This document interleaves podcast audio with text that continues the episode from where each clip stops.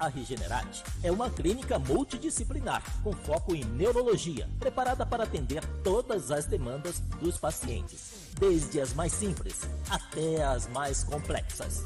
A Regenerate foi fundada em 2018 e oferece o que há de melhor em serviços e procedimentos de saúde, com médicos capacitados que atendem também nos mais renomados hospitais do país, como Albert Einstein e Sírio-Libanês. Atualmente, a clínica conta com quase 50 especialistas em 21 áreas diferentes de atuação e oferece diversos tipos de exames e procedimentos premium. Venha nos conhecer. Estamos na Avenida Ibirapuera, 2907, conjunto 1618, Moema, São Paulo. Telefone 11 3522 9515 11 3522 9515 ao lado do shopping Ibirapuera.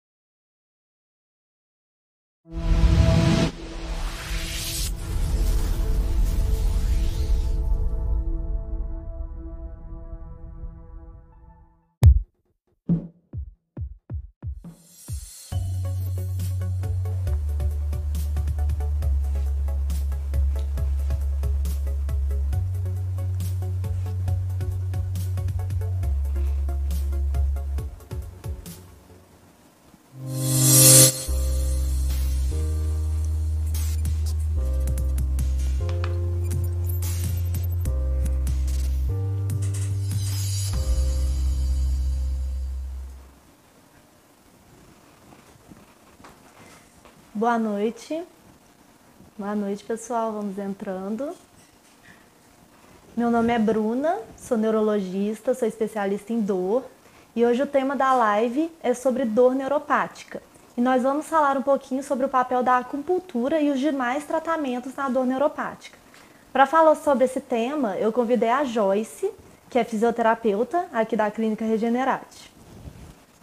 Oi, pessoal, boa noite. Eu sou a Joyce, sou fisioterapeuta aqui da clínica e pelo meu caminho aí profissional, eu, eu atuo né, desde que me formei com pacientes neurológicos, com pacientes que têm a dor neuropática, então acho que o nosso papo de hoje vai ser bem legal. Bom, para começar, eu vou definir dor neuropática. Tem muita gente que tem dúvida do conceito de dor neuropática. O que, que é a dor neuropática? É, é uma dor causada por uma lesão do sistema nervoso, tanto o sistema nervoso periférico quanto o sistema nervoso central. Ou seja, tanto pode ocorrer uma lesão nos nervos periféricos ou uma lesão na medula ou no cérebro. E nem todo mundo que tem essa lesão tem dor neuropática. Mas para ter dor neuropática é obrigatório que tenha uma lesão no sistema nervoso somatosensorial, que a gente fala. E é importante a gente entender que a característica da dor neuropática, todas as características dessa dor, elas são bem específicas. Então nós vamos conversar um pouquinho sobre as características da dor neuropática. Então, Joyce, quais são as características da dor neuropática? Bom, normalmente quando o paciente chega com essa dor, a gente observa que é uma dor bem específica. É uma dor que ela é diferente daquela dor de quando a gente bate alguma parte do corpo, né? Por exemplo, a gente sabe quando dá uma batida, bate a perna no lugar, a gente sabe qual é aquela dor. E na dor neuropática, é uma dor específica, uma dor que vem queimação, muitas vezes pode vir com formigamento, é, a pessoa sente dormência, pode sentir às vezes até coçar a região também, sente como se tivesse umas agulhadas então, são esses, é, esses sintomas específicos. E além disso também, é, muitos pacientes chegam com alguns sinais, é, por exemplo, diminuição né, da, da sensibilidade naquele local, né, que a gente chama ali da, da hipoestesia. Então, você vai tocar na região e o paciente fala, não, aqui eu estou sentindo menos, né? Ou tem algumas possibilidades também do estímulo de ter uma hipersensibilidade, né? Que é um, um estímulo o paciente sente como dor mesmo, por exemplo, tá com a blusa, tá com a camisa. Só de encostar a camisa na região já é um estímulo que, que causa dor, né? Ativa aquela dor ali. Lençol, muitas vezes também. Paciente é, dormindo, a pessoa dormindo lá, encosta o lençol no local, sente aumento de dor também, né? Já, já tem uma dor ali. Então, esses são os sintomas, assim, mais clássicos das pessoas que chegam com alguma dor neuropática. E é curioso, a dor neuropática, ela é bem diferente realmente das outras dores. Tem alguns pacientes que chegam no consultório e eles comentam com a gente que é uma dor tão diferente de tudo que ele já sentiu que ele não consegue dizer nem que é dor, que é um grande incômodo, que é incapacitante, mas eles têm dificuldade de definir isso como dor por ser mesmo muito diferente. Então, todas essas características que a Joyce falou engloba mesmo a, o que é a dor neuropática, o que, que a gente vê na prática clínica do doente que tem dor neuropática. E nem todos os doentes que têm a lesão que eu falei com vocês no sistema nervoso, periférico ou central, vai desenvolver dor neuropática. É importante a gente entender isso. Porque, por exemplo, alguém que teve herpes zoster, tem gente que vai ter dor neuropática depois e tem gente que não vai ter nenhum tipo de dor depois. Então, para ter dor neuropática, é preciso também uma predisposição do indivíduo. Tem, pode ser até uma predisposição genética, ainda não se sabe muito bem, mas é, é obrigatório ter a lesão e ter uma predisposição para desenvolver esse tipo de dor. E muita gente me pergunta quando chega se a dor neuropática é comum, porque muitas vezes não conhece alguém que tem uma dor parecida. Mas sim, a dor neuropática é muito comum na prática clínica. A, é estimada uma prevalência de 7 a 10% da população. Então, provavelmente, a cada 10 pessoas que vocês conhecem, uma pode ter, pode ser que tenha dor neuropática. Então, é prevalente. Só nos Estados Unidos, por exemplo, 10 milhões de pessoas têm só dor por neuropatia diabética, por um problema. Então imagina quantas pessoas têm dor neuropática lá nos Estados Unidos, que tem uma prevalência mais estimada, eles têm bastante é, estudos aí de epidemiologia. E, e agora a gente vai comentar sobre a nossa prática clínica. Eu vou perguntar para a Joyce quais são as principais causas de dor neuropática Joyce, quais são as principais causas de dor neuropática que você vê na sua prática clínica? É muito comum, pegando aí o gancho, né? É muito comum chegar paciente com essa dor neuropática diabética, né? A gente observa que essa dor, comumente mais distal, né? Então, pega mão, pega é, pés também. Então, tem muitos pacientes que chegam com essa dor distal, dor nos pés, dor na perna né, vinda assim dessa é, degeneração, né, que tem dos nervos que, que pode ser pela diabetes.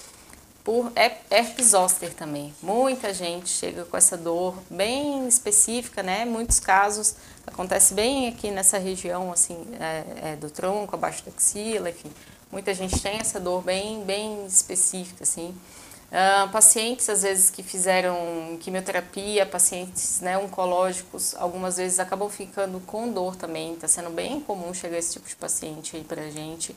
Radiculopatia, né? O que, que é isso? É, então, por exemplo, tem lá a coluna e tem, por exemplo, hérnia de disco. Muita gente aí já deve ter ouvido falar na hérnia de disco. Quando essa hérnia, então, né, ela pode encostar ali na raiz nervosa, né, saindo o nervo, pode acontecer, né, de então causar essa, essa dor aí, nervosa, então é uma dor neuropática também, que, que a gente chama. Muito comum, muito comum mesmo. É, acho que todo mundo conhece aí a dor, a famosa dor do ciático, né? Todo mundo fala, ah, dor no ciático. É, muitas vezes, então, né, pode ser por, por causa disso.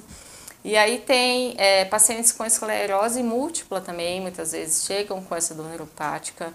É, paciente com lesão medular, muitas vezes, muitas vezes vem com dor neuropática também. E paciente com AVC, tá? às vezes vem com a dor no hemicorpo ali que, que foi né, mais acometido, muitas vezes pode ter essa dor. E uma coisa que me chama muita atenção né, na nossa prática clínica, assim, é o número de pacientes que às vezes chegam, às vezes até sem passar pelo, por algum médico da clínica, enfim, ou que convive com a dor muito tempo, eles chegam buscando né, a fisioterapia. E aí, o que eu já ouvi muitas vezes, infelizmente, assim, de, de relato do paciente que passou por um médico e falou assim: não, você vai ter que conviver com essa dor, porque essa dor faz parte do, da sua patologia. Né? Por exemplo, eu já ouvi isso muito de pacientes com lesão medular.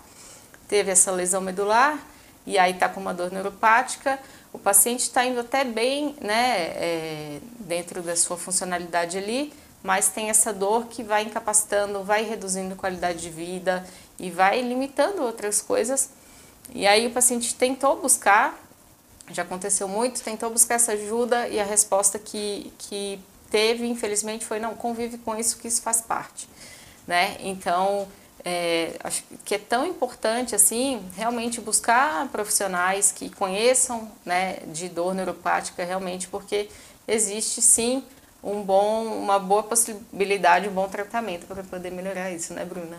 Nossa, com certeza. O que é impressionante esse relato que a Joyce falou de que alguns pacientes chegam dizendo que um outro médico, um outro profissional de saúde disse que apenas ele deveria conviver com essa dor. Isso é um grande absurdo, porque primeiramente, toda vez que falamos sobre dor, precisamos dar um nome para essa dor, fazer um diagnóstico. Então, até para falar um pouquinho sobre diagnóstico de dor neuropática, como que nós fazemos?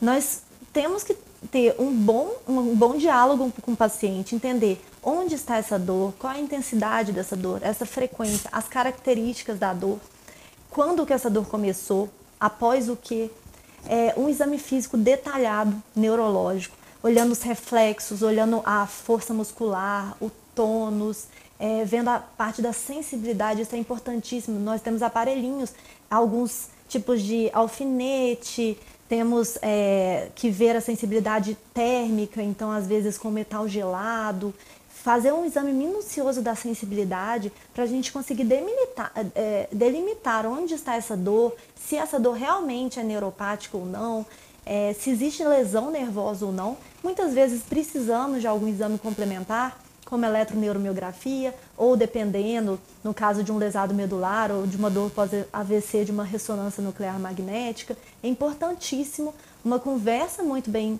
estabelecida com o paciente, um bom exame físico e talvez exames complementares, mas entender que depois que damos nomes à dor, damos nome a essa dor, nós temos sim tratamento. Não podemos desanimar e achar que tem, simplesmente vou ter que conviver com essa dor, tá?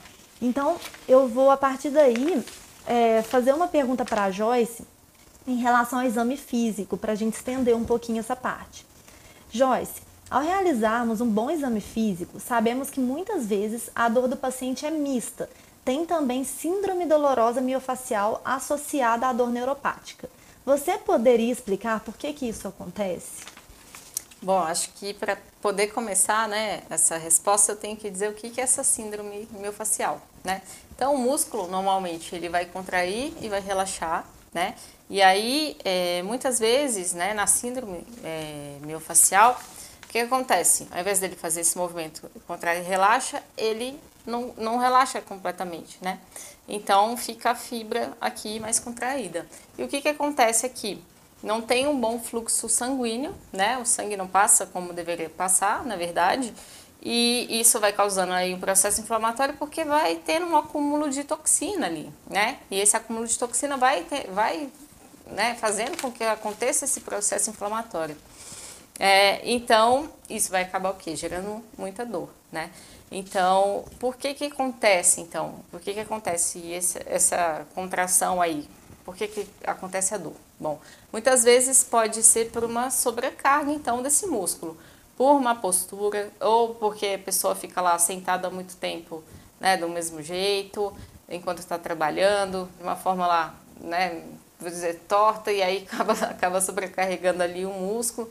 E aí, associando isso, né, à dor neuropática, É, vou dar uns exemplos então, voltando lá no caso do ciático, né? Por exemplo, que a pessoa lá tá com a dor aqui na parte posterior da perna e tá andando ali mancando, né? Na medida que ela tá andando desse jeito, por exemplo, ela tá fazendo umas compensações, né? E aí tá sobrecarregando alguns músculos que durante a marcha normal, enquanto ela deveria estar tá andando, né, de uma forma normal, sem se tivesse essa dor do ciático, por exemplo, ela não ia estar sobrecarregando o músculo desse jeito. A partir do momento que ela sobre, sobrecarrega esse músculo, ela está ali tensionando esse músculo e aí pode sim né, é, ocorrer essa, essa contração muscular, né? E aí gerando então essa dor miofacial. É, pode acontecer isso sim. E aí no exame físico que a gente vai ver isso, né? Ou, por exemplo, no caso do paciente com, que teve herpes zoster, né? Então tem uma dor aqui, na lateral do tronco, ele pode acabar contraindo essa região também, né? E aí gerando alguns pontos que a gente chama né, de ponto gatilho, é isso quando a gente né, fala aqui dessa, dessa contração, né, o famoso ponto gatilho. Então vai gerando esses pontinhos aí pela contração, né, que, que vai. Todo mundo tem uma dor, né, podendo falar assim, para todo mundo poder se identificar, todo mundo que tem uma dor acaba se encolhendo de alguma forma, né? Que é uma proteção que a gente tem. Então, estou contando aqui, acabo me encolhendo aqui para poder uh, cuidar daquele lugar, né? Eu quero proteger aquele lugar. Só que aí é isso. Isso aí vai acabar fazendo uma contração, né? Que não, não é adequada ali do músculo. Então, vai formar esse ponto gatilho, né? Isso que eu falei aqui do músculo mais contraído. E aí sim vai ter, né? Pode ter essa, essa síndrome do, é. Certo? Então, no exame, na, quando o paciente chega na fisioterapia, a gente vai ver a dor, na verdade, né, é, miofacial, a dor desse ponto gatilho. É, todo mundo, acho que muita gente já viu, um, um, lugar bem comum de ter um ponto gatilho é aqui nessa região do, do trapézio, bem aqui em cima. Fala, nossa, tô tenso. Vem aqui que você provavelmente vai ter um ponto gatilho aqui. Esse é o tipo de dor desse ponto gatilho, que é, é uma dor diferente da dor neuropática, né? Que é aquela que, eu, que a gente já falou lá no início, do choque, formigamento, queimação, é, é, dormência, enfim. É uma dor diferente. Então a gente vai fazer o diagnóstico correto, né, quando o paciente chega para a gente, mas é comum ter esse tipo de dor, então, né, miofacial apresentar esse, esse ponto gatilho por causa disso, né, vai compensando, vai vai fazendo uma contração muscular ali de uma forma inadequada e aí tem essa dor mista, né? Não quer dizer que a dor neuropática vai causar uma, uma dor miofascial, né? Mas pode acontecer por, né, por essa questão aí que a gente acaba contraindo a musculatura de uma forma incorreta, vai compensando ali na dor. E é super importante falar sobre isso, porque quando a gente fala sobre isso, sobre essa dor mista, que acontece muito, porque principalmente nas dores neuropáticas mais agudas, mais crônicas, a dor neuropática mais crônica, aquela dor de muito tempo, o paciente ele vai adquirindo realmente uma postura diferente ao longo desse tempo para se proteger mesmo.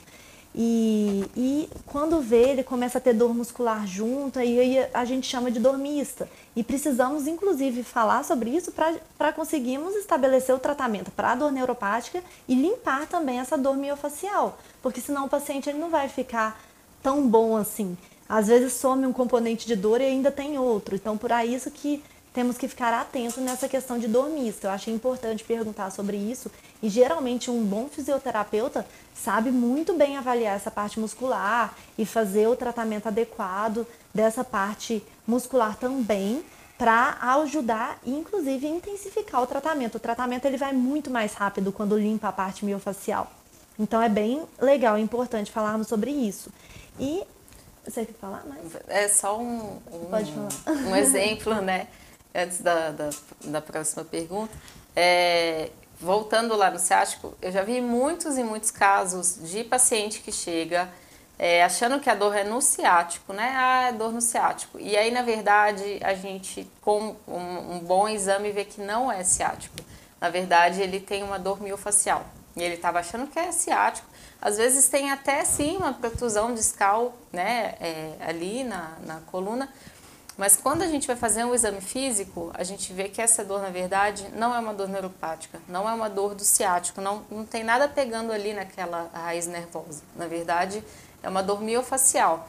Então, às vezes, ele, esse paciente, né, por todas essas questões que eu tinha falado, uma má postura ou tá, né, de alguma forma está sobrecarregando a musculatura, a gente vê muito em glúteo mínimo, né, tem alguns pontos, paciente com ponto gatilho e glúteo mínimo, e são pontos que irradiam bem, né, né um trajeto bem parecido ali com, com o ciático, né, que vai, pode até o pé.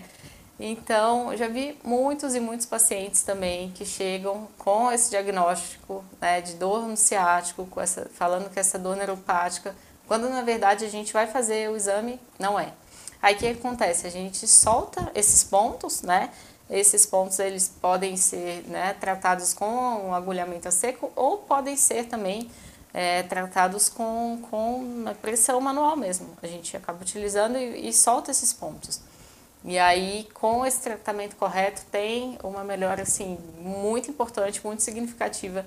E aí a gente vê que não tinha nada do ciático, era bem uma dor, um, ponto gatilho mesmo.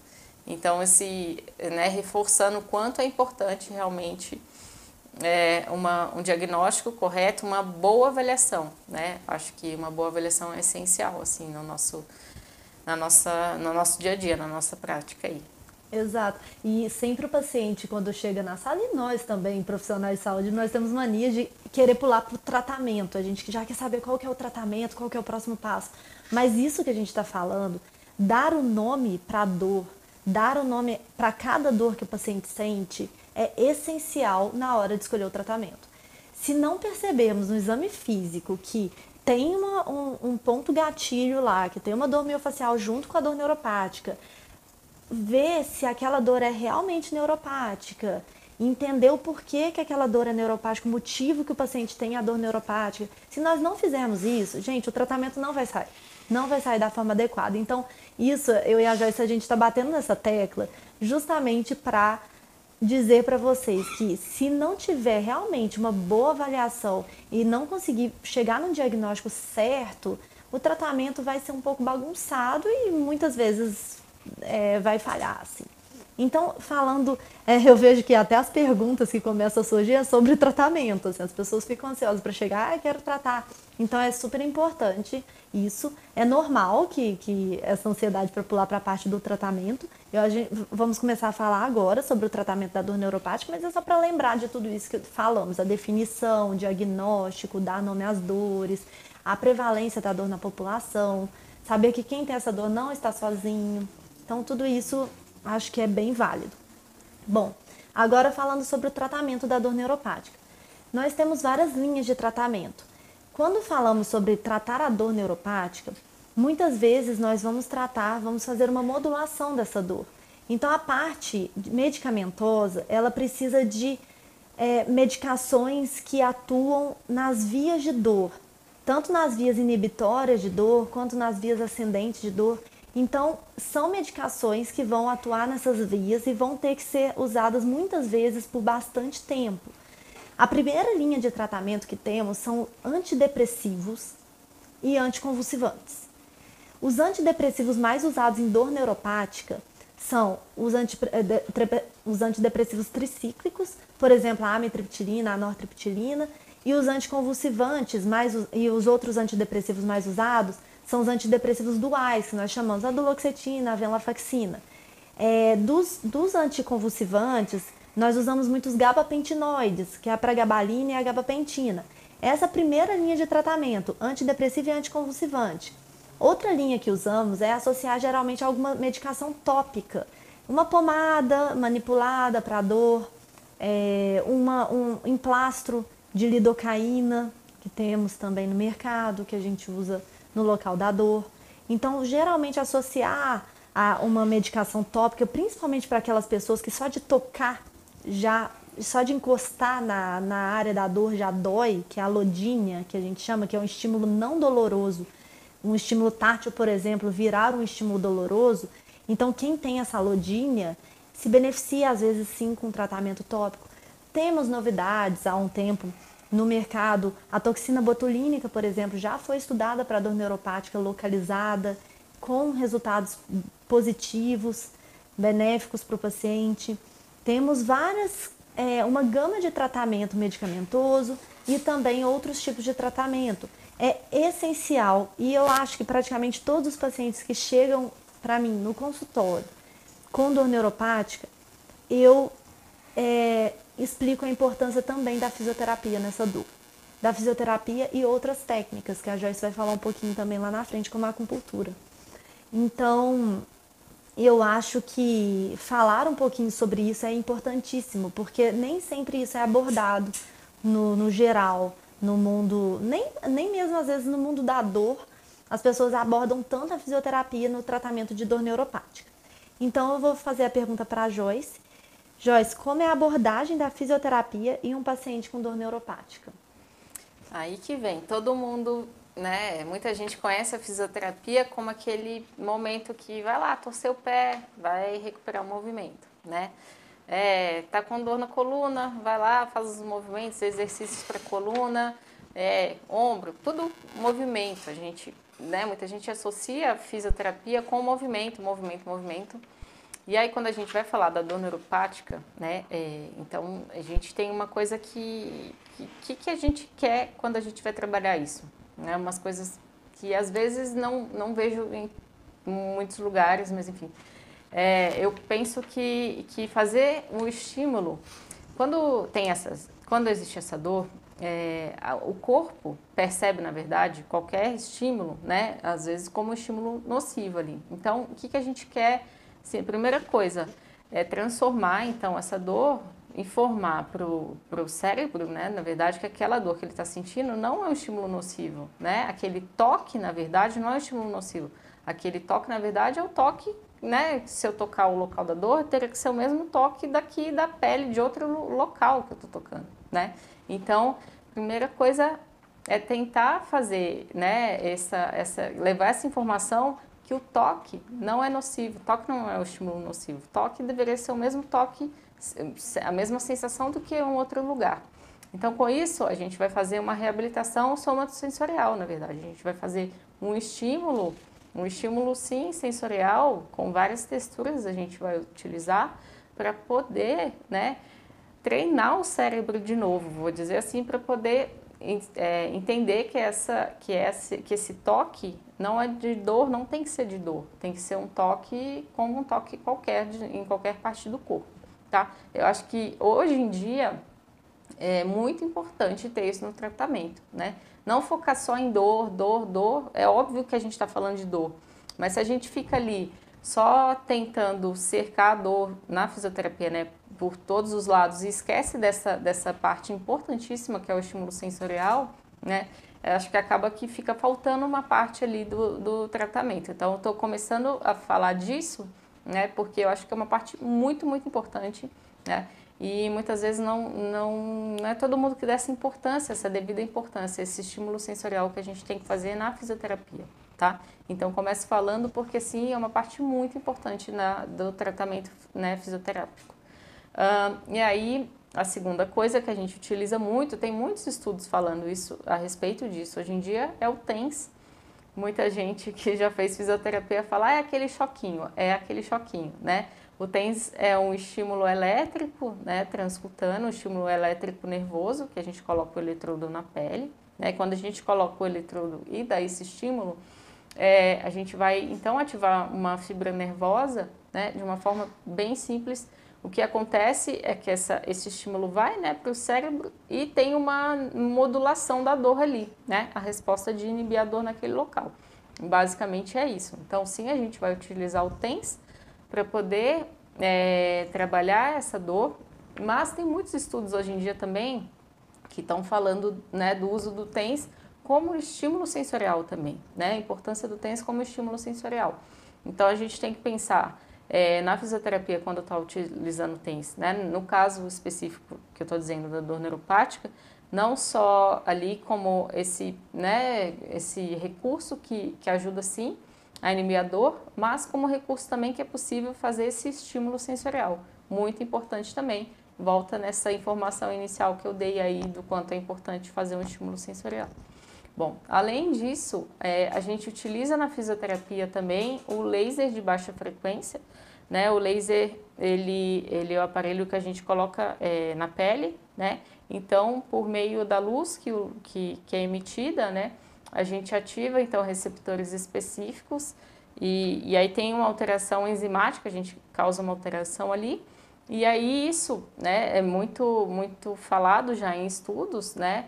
Tem uma, uma recuperação tecidual importante, então tem muitos estudos que falam disso, e tantos outros estudos também que falam a respeito da, da diminuição da dor quando a gente aplica o laser. Então, é, tem sido bastante utilizado também, muitos estudos falando então do uso do laser né, para poder reduzir a dor, inclusive reduzir a dor neuropática também. É uma coisa que a gente acaba utilizando aí na, na fisioterapia. E aí vem casos né, específicos, é, o que vem junto aí, por exemplo, o paciente, né, o diabético que tem essa, essa dor, é, às vezes não vem só com, com a dor, vem com questões também de equilíbrio, por exemplo, dor, é, desculpa, equilíbrio, diminuição de força. Então a gente acaba, obviamente, na sessão da fisioterapia tratando, né, cuidando desses outros sintomas aí também, né. É, mas é, aqui na clínica a gente utiliza também a AMT, né, estimulação trans, é, magnética transcraniana. É, tem, tem estudos assim com, com assim, resultados bons, muito bons, né? Então é, é uma estimulação, né, eletromagnética que, que ela é feita por meio de uma bobina que a gente coloca bem né, aqui na, na, no crânio, na verdade. E a gente vai estimular essa, essa bobina, então, ela faz uma eletro, é, uma, uma estimulação magnética, e aí é, no córtex, né, porque a gente está apoiando aqui no crânio, e, e vai então fazer uma despolarização né, do, dos neurônios ali.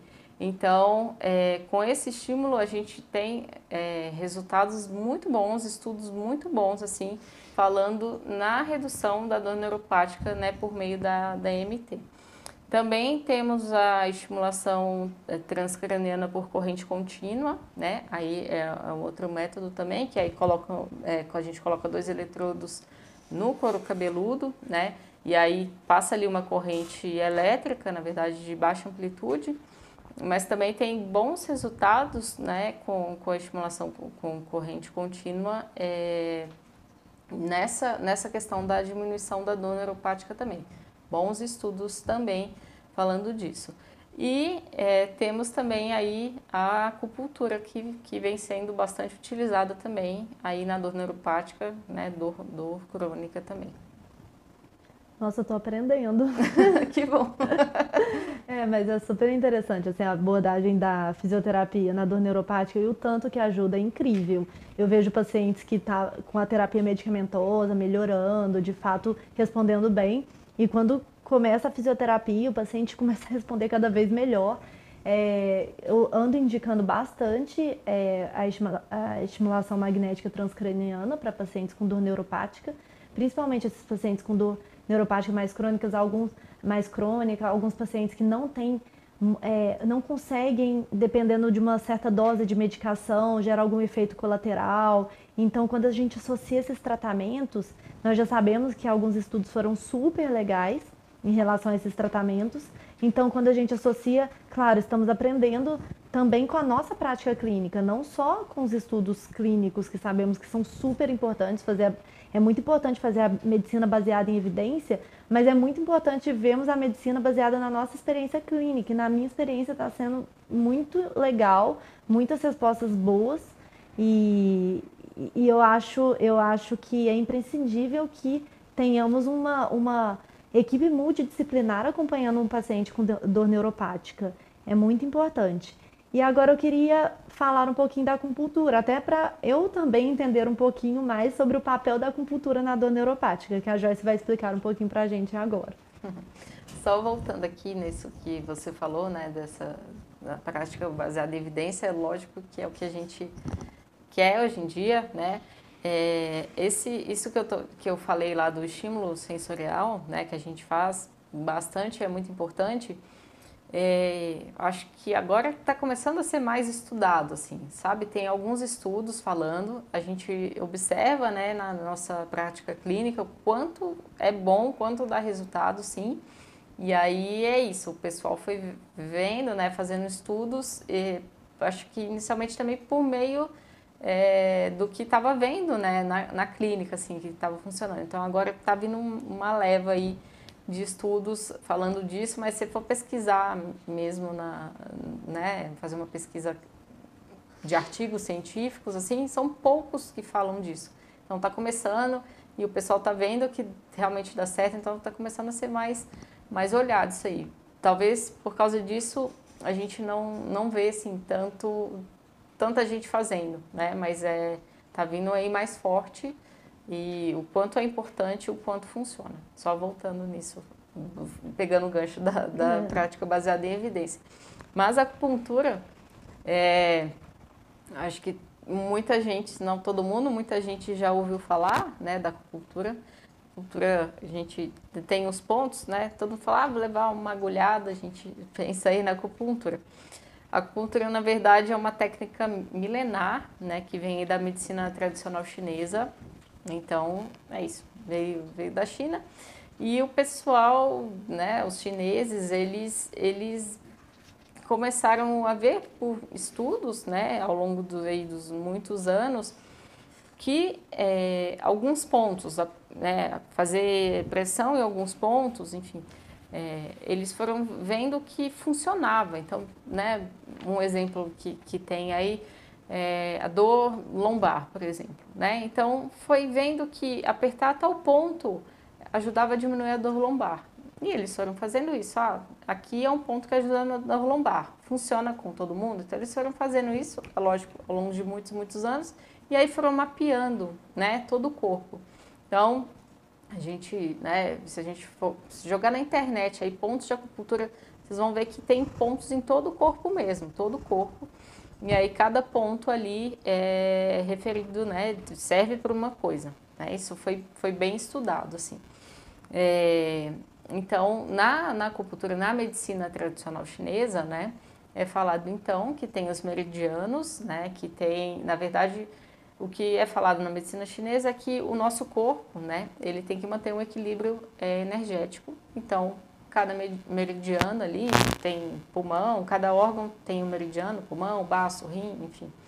É, então, cada meridiano ali também tem uma energia correndo e tem que se manter uma, uma, um equilíbrio né, dessa energia.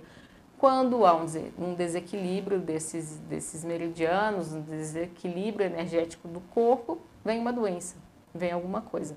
Essa aí, né, de uma forma bem resumida, é a base assim do que do que é né o que a medicina tradicional chinesa como ela enxerga aí o nosso corpo e aí, ao longo dos anos né o que começou a chamar atenção porque né mais uma vez colocar na internet aí vocês vão ver é, eles foram vendo né, que, que pontos da cultura é, ajudavam a diminuir dor.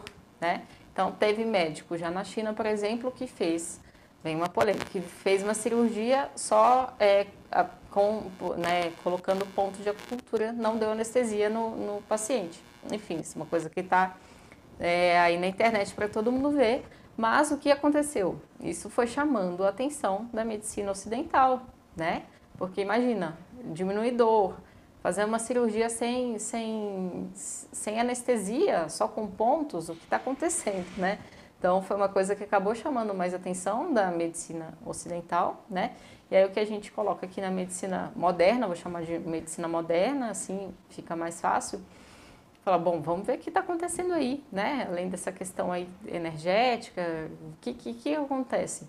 Então começaram a fazer estudos, sim, com esses pontos, com o agulhamento, e aí foram inclusive mapeando e fazendo exames, então fazendo ressonância magnética enquanto né, esses pontos, esses pontos específicos eram estimulados. E aí os estudos foram ao longo do tempo mostrando que, na verdade, sim, tinha uma, uma informação cerebral, sim, né? Tinha pontos sendo ativados é, isso foi visto por meio da ressonância magnética. É, e aí, esses pontos específicos, sim, eles ajudavam na dor.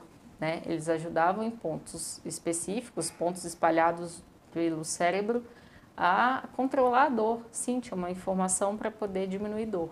E aí, a partir disso, na verdade, a acupuntura ficou é, mais reconhecida, não é só conhecida, reconhecida mesmo aqui no Ocidente, né? Para poder usar a acupuntura para, sim, diminuir dor. Então, hoje em dia, tem muitos estudos falando, é, além de dor, né, tem, tem ansiedade, depressão, tem do, dores musculoesqueléticas também e tem de dor né, neuropática também, né? E então está sendo bastante utilizado, lógico, né? Não vou falar que existe só estudo que fala bem, estudo é estudo, então tem os que é, mostram o uso da cultura associada a alguma outra técnica, né?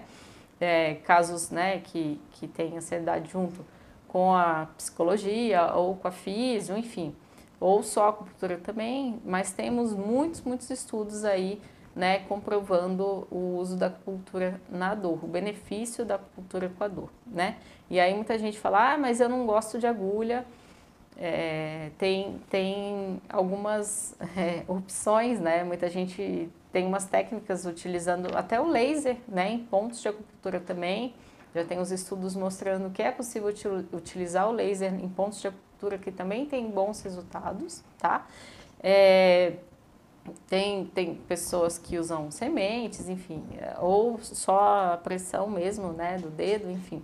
Mas utilizamos aqui, sim, a acupuntura com agulhas e tem a eletroacupuntura também, né, que, que a gente coloca um, um estímulo elétrico, né, nas agulhas, coloca agulha e pinça ali, e aí passa corrente elétrica para poder potencializar ainda esse ponto que a gente está querendo é, né, é um ponto específico para poder diminuir a dor. Com esse estímulo, estímulo elétrico, a gente pode potencializar esse ponto, né, e ajudando aí ainda mais até essa redução da dor. É basicamente isso, Bruna. Dava para fazer uma live só de acupuntura, com certeza, né? É, nossa, é um tema muito amplo. E, e, e tem, assim, é, eu é, vejo hoje nos artigos da neurocientíficos de neurologia, por exemplo, a última revista da Contínuo, que é uma revista de neurologia super importante, é, de tratamento de neuropatia diabética, se eu não me engano era de neuropatia diabética, mas já é, no rol de tratamento, não lembro qual linha, se era terceira ou quarta linha, mas indicando já no rol de tratamento a acupuntura. Então, de fato, isso que a Joyce falou, que chegou um momento que a medicina ocidental começou a ficar curiosa e falar, não, aí, o que está acontecendo? Isso é muito bom.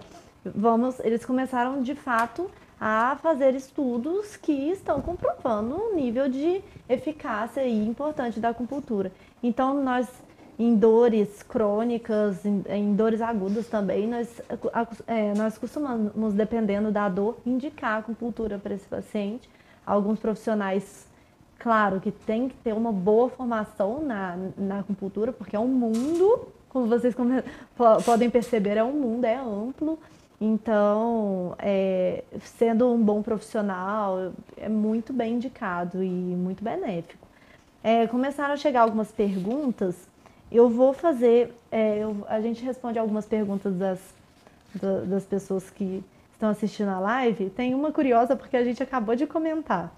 É, a, a, a pessoa perguntou: neuropatia tem cura? E embaixo colocou como observação: o médico me falou que eu tenho que conviver com a dor. Isso a gente ouve todos os dias. Médicos falando que a pessoa tem que conviver com aquela dor. Bom, em relação à cura, vamos lá. É, o que é cura, né? Quando pensamos em qualquer doença clínica, por exemplo, pressão alta, hipertensão tem cura? Não. Hipertensão tem tratamento. A pessoa trata a pressão alta e ela fica com a pressão normal durante, se ela tiver um bom tratamento com um bom cardiologista, um bom clínico tratando a pressão, a pressão vai ficar normal e ela vai, é, é, essa pessoa vai ter uma vida normal com a pressão tratada.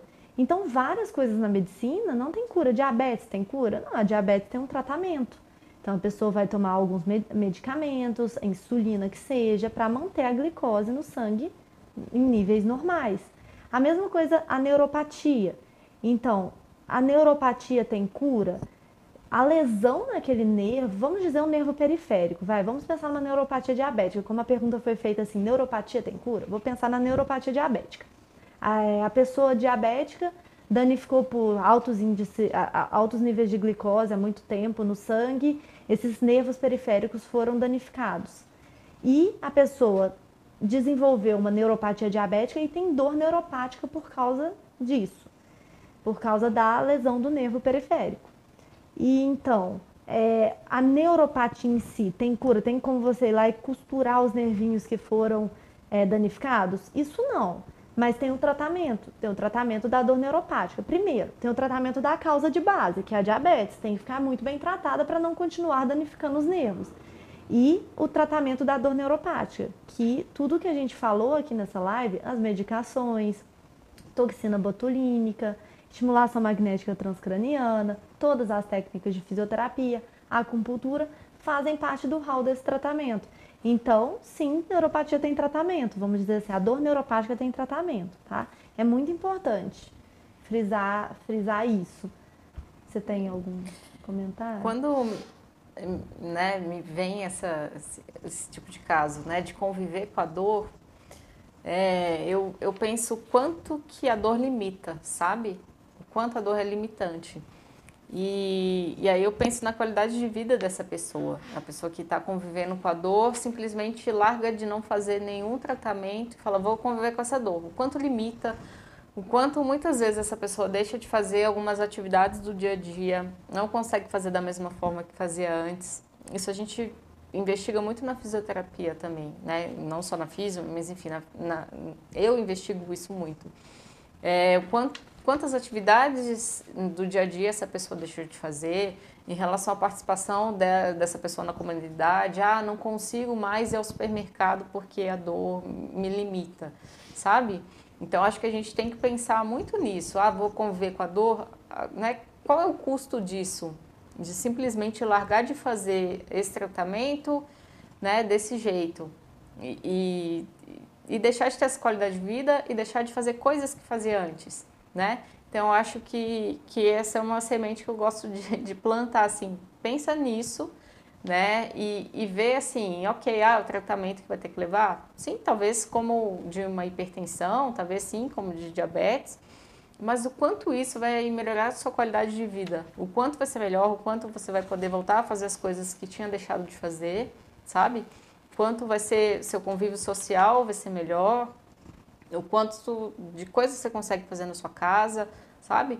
É, e também o quanto você vai diminuir de dor no seu dia a dia, né? Porque conviver com dor, às vezes a pessoa tem tanta dor, vai convivendo com ela e se acostuma, né? A dor fica ali tão no dia a dia e ela vive, deixa de fazer coisas, mas tem sempre aquela dor incomodando ali, né? E se a gente ataca isso de alguma forma, consegue diminuir bastante a ponto de você não viver mais com a dor no dia a dia e ainda voltar é, né, na sua funcionalidade, no potencial da sua funcionalidade de fazer todas essas coisas, eu acho muito, muito válido. Assim, a qualidade de vida melhora um tanto, né? Então, vale muito a pena pensar nisso. Então, não, não tem que conviver com dor, né? Não tem que tive uma lesão, vou conviver com a dor. Não, tem, tem possibilidade sim, tem um tratamento. Então, acho que vale, vale essa reflexão aí. É, e essa reflexão é tão importante porque se nós formos pensar, vamos, vamos, pensar, vamos pensar assim, do, como a Joyce falou, da perda da funcionalidade do paciente que tem a dor. Olha o tanto que isso é importante, porque o paciente que tem a dor, ele vai dormir mal, porque está com dor. Ele vai ficar triste, porque ele está com dor talvez até deprimido e pode desenvolver realmente um transtorno aí do humor, uma depressão, porque está com dor. Ele vai deixar de fazer atividade física e as atividades dele porque está com dor. E isso tudo gera mais dor, gente. É essa a grande questão, vai virando uma bola de neve. Porque o sono ruim, a qualidade de sono ruim também gera mais dor. É, uma, uma depressão ou um transtorno do humor também perpetua uma dor crônica. Então é muito importante olhar para isso, porque de fato a pessoa vai perdendo a funcionalidade, uma pessoa que poderia produzir um tantão vai produzindo bem menos do que ela de fato poderia, poderia, poderia produzir, e isso vai gerando vários aspectos psicológicos, é, afetando as relações sociais dessa pessoa, e isso vai gerando e perpetuando aquela dor de base dela. Então tem que olhar para isso, tem que tratar, tem que correr atrás de um tratamento. É, tem algumas outras perguntas aqui também. É, é, pensando, acho que puxando para essa parte do tratamento. Essa talvez, Joyce, você vai conseguir é, responder. É até uma pergunta que às vezes eu tenho em consultório sobre o RPG. E aí a paciente perguntou: o RPG ajuda nas dores? O que, você diz sobre Bom, isso? O RPG é a sigla né, da reeducação postural global. Então, é feito é, a técnica feita por fisioterapeutas e profissionais que se especializaram né, nessa, nessa técnica. Enfim.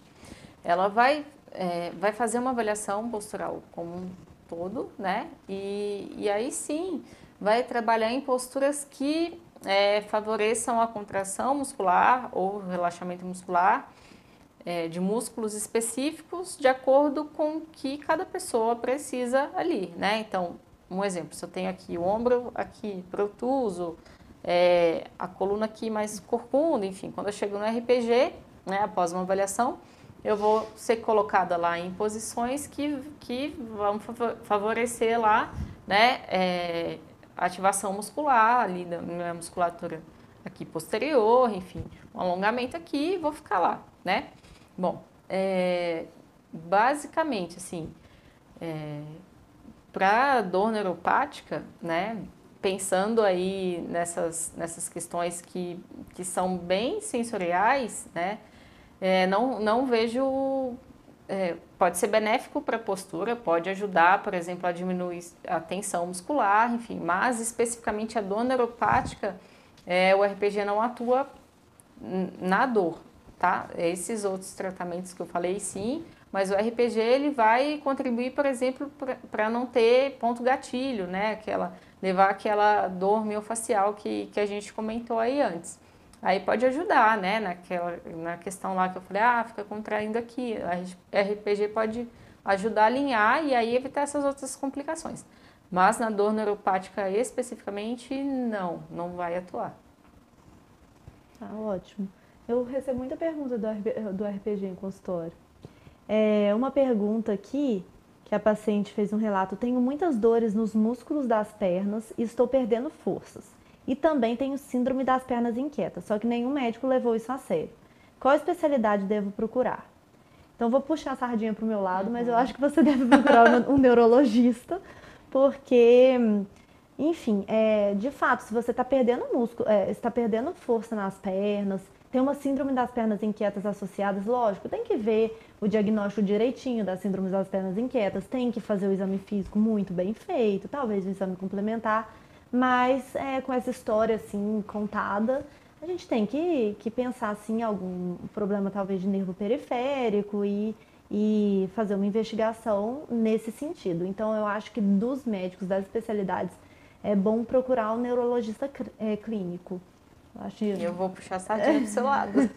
eu acho que essa, Porque é isso mesmo. Eu também, minha indicação é essa, e é isso, reforçando a importância da avaliação bem feita, né? Porque às vezes chega com todos esses, eh, esses relatos assim, mas tem que palpar, tem que fazer os exames, tem que ver, porque às vezes o diagnóstico né, é outro, assim, nem aquele que estava pensando inicialmente, fala, nossa, acho que é isso. Não, às vezes não, às vezes é outra coisa.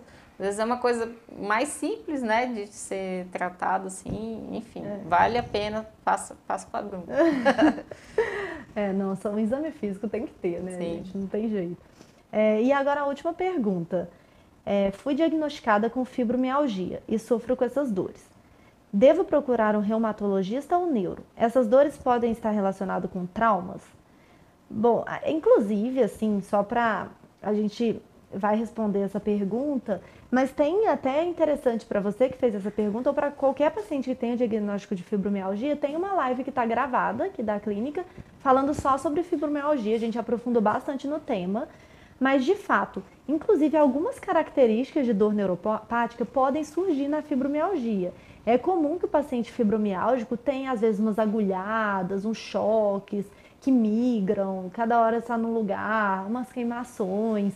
Então, é bem comum que tenha algumas características de dor neuropática, mas nem por isso nós caracterizamos é, nós damos o nome de dor neuropática, porque, como eu disse, para ter dor neuropática tem que ter essa lesão na via somatosensorial. Então, o, a fibromialgia, o diagnóstico de fibromialgia, Ele pode ser tratado por um reumatologista, a doença a fibromialgia pode sim ser tratado é, da forma medicamentosa, claro, por um médico reumatologista, por um neurologista. É bom, às vezes, ver talvez alguém que, que tem especialidade em dor, que fez também uma residência em dor. Isso poderia dar um, uma, um up no seu tratamento. Mas lembrar que a fibromialgia, o tratamento dela é multidisciplinar. Eu falo, sem auxílio dos meus colegas é, fisioterapeutas, psicólogas, eu não consigo tratar tão bem a fibromialgia, porque é uma doença super complexa e é, é inclusive uma doença que, que nós temos que abraçar o paciente mesmo. Então precisa de uma equipe multidisciplinar. E pode sim estar relacionado com os traumas, porque a última pergunta que ela fez, essas dores podem estar relacionadas com traumas? Pode sim. A fibromialgia pode ser desencadeada ou pode desenvolver num contexto tanto de trauma físico, de mini lesões físicas, como também de traumas psicológicos. Tem, é, é muito complexo. É, é, vale a pena você que fez essa pergunta ver a live da fibromialgia, porque ela está bem completa, falando bastante sobre o tema. Sim. E aí, né, quando a gente, quando eu penso nisso, eu penso nos pacientes que chegam, o quantos pacientes também com fibromialgia vêm com essa dor miofacial, com ponto gatilho, né? E aí, falando disso, de cuidado, e o quanto é importante também é, essa pessoa colocar na rotina dela um autocuidado, né? Tanto de alongamento quanto de relaxamento, respiração. Acho que tem umas coisas, por isso que é importante, né? Uma equipe multidisciplinar, porque tem muita coisa que, que pode ajudar, né? É, o paciente com fibromialgia. Então, vale muito a pena, sim, buscar é, tratamento e uma equipe multi para poder, né? De fato, cercar e e ter uma qualidade de vida boa e, e ter uma vida né, adequada, assim, com uma qualidade muito boa. Com certeza, no mundo da dor, né? No mundo da dor, a equipe multidisciplinar é, é essencial, assim. E é isso, gente. Eu acho que o que nós tentamos trazer nessa live é um pouquinho sobre o que é a dor neuropática mesmo, é, como se faz o diagnóstico, um pouquinho sobre o tratamento a importância do tratamento fisioterápico, introduzimos a acupuntura. Eu acho que foi mais é para pincelar, para gerar mais informação para quem tem dor neuropática. Vocês precisam saber que vocês não estão sozinhos, que tem sim tratamento. Lembrar que na medicina a maioria das doenças tem tratamento. Então, muitas pessoas vêm perguntando cura, mas a gente tem que focar em qualquer doença que tenha tratamento, nós temos que focar nesse tratamento. Às vezes é um tratamento mais prolongado, mas que vai trazer a qualidade de vida da pessoa de volta, né? Então é essencial, assim. Então espero que tenham gostado. Sim e busquem ajuda, né? Eu acho que esse é um recado aí da noite. Busquem ajuda porque conviver com dor realmente não é uma coisa nada, não é uma coisa nada boa, né? E buscando ajuda, fazendo um tratamento adequado, com certeza, né? A vida vai ser completamente diferente. Eu acho que esse é o recado da noite, né? É isso aí. Boa Muito noite. Bom. Boa noite, gente. Tchau, tchau. Tchau.